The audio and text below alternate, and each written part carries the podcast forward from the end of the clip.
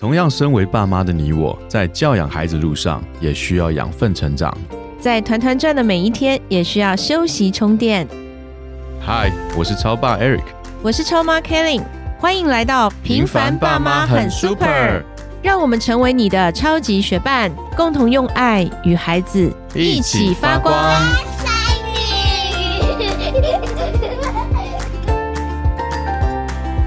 Hello，我是超爸 Eric。Hello，我是 Kelly。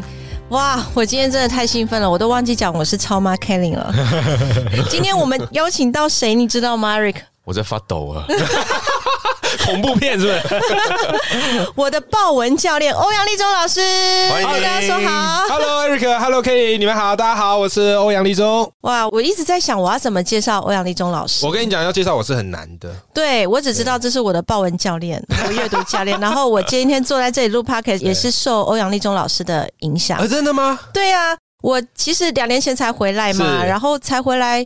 我记得去年我堂姐追着我，一定要关注欧阳老师的 FB，是然后还要上你的，应该是说说书，哦在线上说，对对，然后我也在里面嘛。对，再来就是报文写作课，对再来就是爆发阅读课，哇我就是都一直有。谢谢你堂姐。牵起我跟你们这个缘分。对，然后再听应。该很开心。现在 对啊，他今天想来，我说不行，这样会影响。要堂姐下次自己开一个 podcast，对对对对，有他有在预备有。在预备是不是？对，我们都是因为听了欧阳老师的一些学习一些课程，然后开始突破自己，太开做什么。日更啊，然后现在录 podcast。现在有没有后悔了？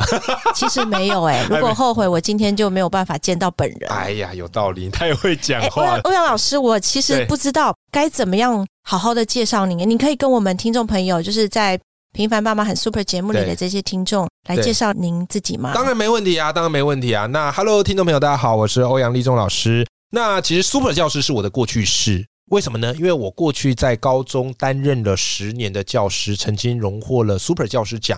好，所以我也写了很多跟教育或是创新教学有关的文章跟著作。那后来呢？豹文教练是我的现在师。那可能很多听众朋友听到“豹文”这个词，想说：“哎，等一下，欧阳老师你是穿豹纹装还是怎么来着？” 其实不是哈，我这个“豹”是爆炸的“爆”，文是文章的“文”，就是我觉得写作是对自己最好的一个投资。嗯，哎，那其实很多人都很抗拒写作，可是我发现写作是用最低成本来创造最高价值的自己，嗯所以我就开始教大家怎么在网络上写作，因为你写作不能闭门造车，你一定要公开写作。所以后来呢，我有开一门课程叫做报文写作课。哦，本来是实体课，后来开成线上课，嗯加会各位学员，好，可以一起来学习。那么呢，知名主持人成为我的未来式啊？为什么是未来式呢？因为还没有成为知名主持人，还在这条努力的路上。可这也是我常常想要跟我们听众朋友分享一个道理：人生很多时候就是这样，不是你真的成真了才说出口，而是还没成真你就要开始说出口，嗯，对不对？所以你们现在就要告诉自己，我们这个节目是非常怎么样热门节目，是我们已经在准备金钟奖感言了。你学的太快了，我那边要给你一个海报式的鼓掌，你知道吗？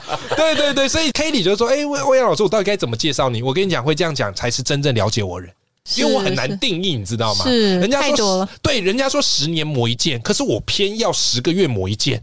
就是我觉得人生有很多事情要去尝试，嗯要不然人生苦短嘛，嗯对不对？所以我常常讲一句话，就是人生有限，哎，我们要玩出无限。是是是是，哇，这个还好，我让欧阳老师自己介绍自己，我没有办法这样介绍。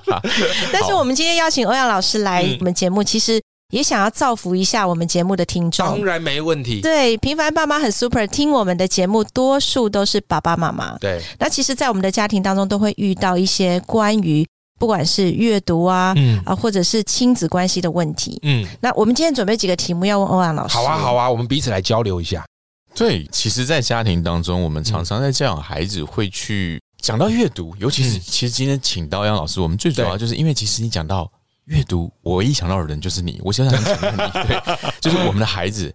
我孩子还好了，他们是愿意阅读。可是嗯我自己本身，我看到这样子的题目的时候，我会想到我自己，我不是一个爱阅读的人。对，假设我今天把这个问题移到孩子身上，假设是孩子不爱阅读，因为我嗯不爱阅读已经来不及，我现在只能用一个帮助我自己去习惯我去读欧阳老师写的东西，嗯我去听欧阳老师的 podcast，帮助我自己养成一个阅读的习惯。嗯利用《原子习惯》这样子的书，嗯去帮助我去养成。但是如果是孩子他不爱阅读，嗯，我们要如何去培养他的阅读力？哎、我觉得 Eric 这个问题超棒的。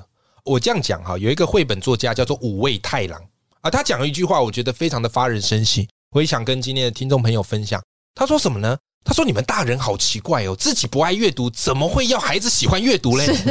我当时看到这句话，哇，我全身一震。为什么？我哎呦，也是在说我。老师知道今天为什么兴奋呢？其实我跟你说啊，跟你们分享，其实我们不爱阅读，有时候真的不是我们自己的错，因为过去我们对于阅读的认知常会跟考试挂钩。是你有发现，过去嗯大部分我们学习的习惯就是有考的我们才读，没考的我们就不读。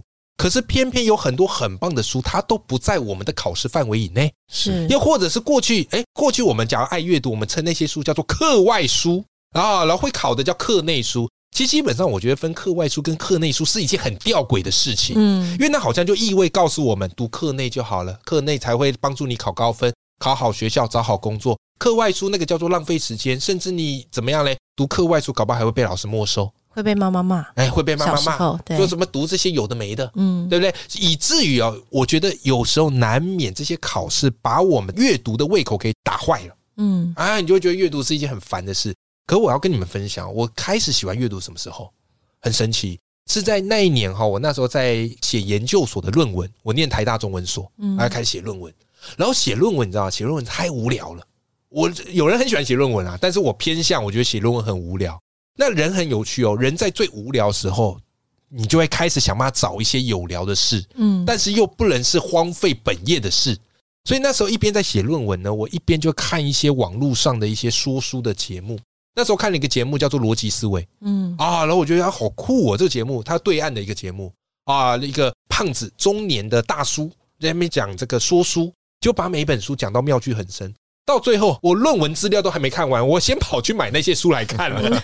所以那时候我才发现，哎，对啊，阅读其实很有趣的啊、所以那时候我就开始涉猎很多很多的书，哦，比方说商业类的、心理类的、社会科学类的。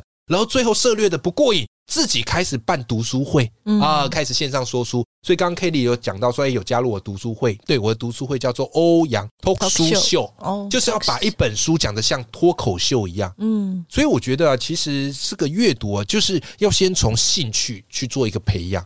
那我开始喜欢阅读之后，我发现孩子很有趣啊。孩子喜不喜欢一件事，他们都透过模仿而来，啊，都透过模仿而来。比方说，父母亲很爱划手机，整天在打电动，孩子久而久之就觉得很有趣，他就会开始模仿，对不对？所以呢，如果你要推广阅读，要让孩子喜欢阅读，我觉得最好的方式就是在他面前展演阅读。用展演你以前不用那么爱阅读没有关系，随时我们都可以放下怎么样嘞？啊，放下这个屠刀立地成佛的嘛，对不对？就是你至少要表演在孩子面前很喜欢阅读的样子。你说老师他，这样不是 gay 掰吗？这样不是假？我跟你讲，人生最好玩的是我们的认知会改变的。当我们做久了、装久了，会弄假成真。是对，所以我发现这一招特别有用，嗯所以我都喜欢在孩子面前表演阅读。那加上我自己也还算喜欢阅读嘛，然后常常会去念绘本，我每天都要念绘本给我女儿听啊，给我儿子听。哎，久而久之，他们觉得，哎，这个东西他们会想模仿。嗯这个是我一点小小的心得，我跟各位听众朋友们分享一下。哎，那我们那个每个晚上八点钟坐在餐桌上那个阅读时间必须坚持了。必须坚持。哎，你们有这个习惯是不是？我们今年设定下来的目标，哎，很棒啊，对很棒啊！你们是怎么做的？看楼阳老师的书啊，你看没有，是因为我们之前我是也是在 Podcast 节目听到一对夫妻的分享，那我觉得这很好，因为孩子自己在自己的房间写作业，有的时候尤其是青少年的孩子，哎他因为写作业都用电脑。哎，所以他在电脑里面做什么，我真的不知道。我只能控制孩子说，你回来的时候手机放外面。哎那可是他的作业都在电脑完成，他没有纸本作业。对，哦所以我就听到那个家庭他们的一个分享，我觉得很棒，就是嗯每天八点到九点、一个小时的时间，我们全部坐在餐桌嗯，写作业的写作业，然后。呃就是那个展演看书啦，我我现在知道那叫展演，因为有时候看了 心里想的还是别的事，对，所以我们可能就对持续刻意的经营一个时间在那里看书给孩子看。哎，我觉得这个还蛮重要的。好，我们要来实践这件事情。嗯嗯，对，那我们怎么样去让孩子在阅读上面有热情？是从我们家长可以自身来做一个示范开始。对那我想请问欧阳老师，就是点燃孩子的阅读兴趣。不同年龄其实他们有，就像我刚刚讲青少年的孩子，即便嗯我们做了展演，可能他也没有在关注我们。对，对，所以不同年龄层的孩子，像我也常常在欧阳老师你的粉丝专业看到跟 Piu Piu 的互动，对。所以我觉得孩子小一点的时候，其实我也常常这么做，可以带着他们一起读绘本，然后他们很喜欢听妈妈讲故事。可是当不同年龄的孩子他们越来越大，我们怎么去跟孩子还是一样有这种共读的一种氛围，嗯。或者是说还是利用阅读，然后在亲子的关系上面还是能够有一些很微妙的一个关系在。这个问题很棒，Kelly。我这么讲好了，你们应该有看过那种什么电视购物频道，嗯。是，对？吧？你有发现电视购物频道很神奇，就那个产品你其实根本八辈子用不到，对，嗯。结果电视购物频道这个专员一讲，你就讲的，哎呀，忍不住想要下单了。是。所以我说我们在推广阅读哦，我们爸妈都要化身为电视购物频道的主持人。真的，真的，就是很多东西孩子他不知道，而且现在有比书有吸引力的东西太多了，所以我们要跟这个三 C 世代短影片竞争。说一个实在，真的是不容易。嗯那刚好以前我是高中老师，嗯所以我最常做的就是跟我们的学生推广阅读。嗯哎，这个也很不容易，对不对？所以我怎么做哈？就是我常常会很热切的跟他们分享说，哎，最近欧阳老师看了一本好书啊，这本好书里面讲了一个故事，哦，这故事太有趣了啊，那我想跟你们分享一下。嗯所以我就习惯有时候会在早自习啊，啊，或者是会在国文课开场前五分钟、十分钟，我会先跟他们分享一个故事，嗯卖个关子，然后再说，如果你对这个故事有兴趣的话，我跟你讲，它就在这本书里面。嗯哎，然后讲完，我说，哎，这本书刚好今天欧阳老师有多准备一两本，我就放我们班级后面的那个书柜啊，你有兴趣的你就去找来看，嗯就很有趣啊。一下课还不用等到放学，我刚放上去的书就不见了，是哎，他们就拿起来看了。所以我后来发现，其实如果要让孩子感兴趣，就是我们要试着用电视购物频道主持人的思维下去做。对你读过了，你觉得哪个段子很有趣？你觉得哪个故事很有趣？哎，你觉得哪个京剧受人启发？定期的跟孩子聊书，这就不是说书了，聊书。嗯你聊久了，哎，这个孩子他潜移默化，也许他一时片刻不见得会拿去看，对因为孩子就傲娇嘛，嗯你越叫他看，他越不要看。是但你就跟他说，聊完分享完，说，哎，这本书有兴趣，我放这，你有兴趣去看。嗯我跟你讲，孩子有时候会偷偷看的。是是，对是对对对，是这个是我觉得一个很重要的概念，跟大家分享一下。嗯，我觉得，所以其实必须要做到这一点，家长自己本身还是得把电又回到原点没错对？所以，所以我们现在开始分工啊，展演的展演，然后电视购物培养那个电视购物的这种角色出来。回到展演，这不是真的展演而已，你必须把它投进去，你才能去分享给大家。你完全懂了。所以其实今天我刻意邀请欧阳老师来呢，就是让你来。目的是要我回到阅读习是惯。是是是是，因为你看一子而教，没有没有没有，你讲什么啊？所以哎、我还有个问题哎、嗯其实因为我觉得现在三 C 的世代真的资讯量太丰富，你看像我们儿子作业回来，以前嗯我们要背成语，嗯。然后还要看成语故事嘛，是。所以在我们的书柜上面要了解一个成语，就是哎从成语故事来，或者是老师会。但他们现在是手机一打开，有的时候还不打字，直接语音，呃对，直接语音，然后就把那个成语的解释抄下来，连造句都有。对。所以我们到底怎么样去说，在阅读上面去鼓励孩子，让他们知道说，透过不一定是纸本啦，说电子书也是一种阅读，对就是。虽然世代一直在变化，现在有嗯更多像 Chat GPT 也出来，对然后你看大家都在讨论这个 AI 的世代，嗯那我们要跟孩子去沟通，说阅读还是很有价值，很重要。到底怎么去沟通？那它的价值又在哪里呢？其实我觉得很多人都弄错阅读的一个点，大部分人觉得阅读就是哦，我看看看，嘻嘻嘻，这样就好了。嗯可其实阅读啊，它真正是分三个步骤，第一个叫做输入，嗯对不对？外在的资讯跟外在知识。第二个叫做什么嘞？叫做思考，它要去过滤。然后最后一个叫做输出，输出就是你有办法说得出来，有办法写得出来，或是有办法应用在生活当中。这三个部分有做到，我觉得才算是真正一气呵成的阅读。嗯那所以刚才 Kelly 我觉得讲到一个很重要的点，就是现在三 C 产品很丰富啊，那或许对孩子来讲，哦，我以后就查那个 Chat GPT 是不是就已经完成了？我干嘛还需要去阅读？对，嗯其实错了。为什么？因为电脑弄出来之后，你是不是还需要人为的检视跟筛选？是万一里面的资料错了呢？万一里面的语法不顺呢？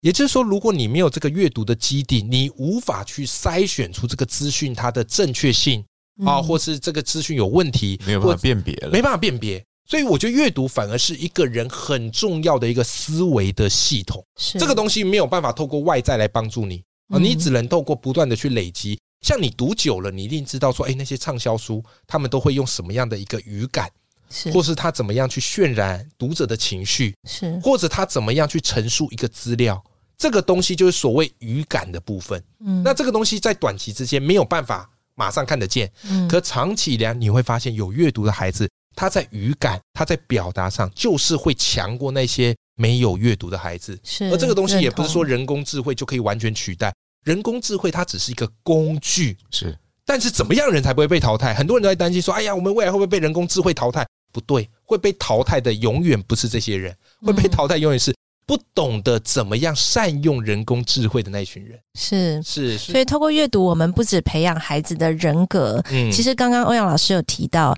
透过阅读，孩子他的思辨力，嗯他辨别事物的能力非常重要。对其实我们在教养孩童的过程中，在孩子成长的过程中，父母就是让他培养成一个独立自主、可以自主学习，然后有独立的思辨能力的人。对，所以其实阅读大量的阅读对孩子还是有非常有帮助的，这个真的是人工智慧无法去取代的。的确，真的谢谢欧阳老师今天来到我们。平凡爸妈很 super 的节目现场，哎、我还是很兴奋的、我你看 我今天采访的好紧张，哎，我今天跟你们聊，我也很兴奋，因为我聊到阅读这个话题，我觉得就是我们父母都会共通而且有共鸣的点。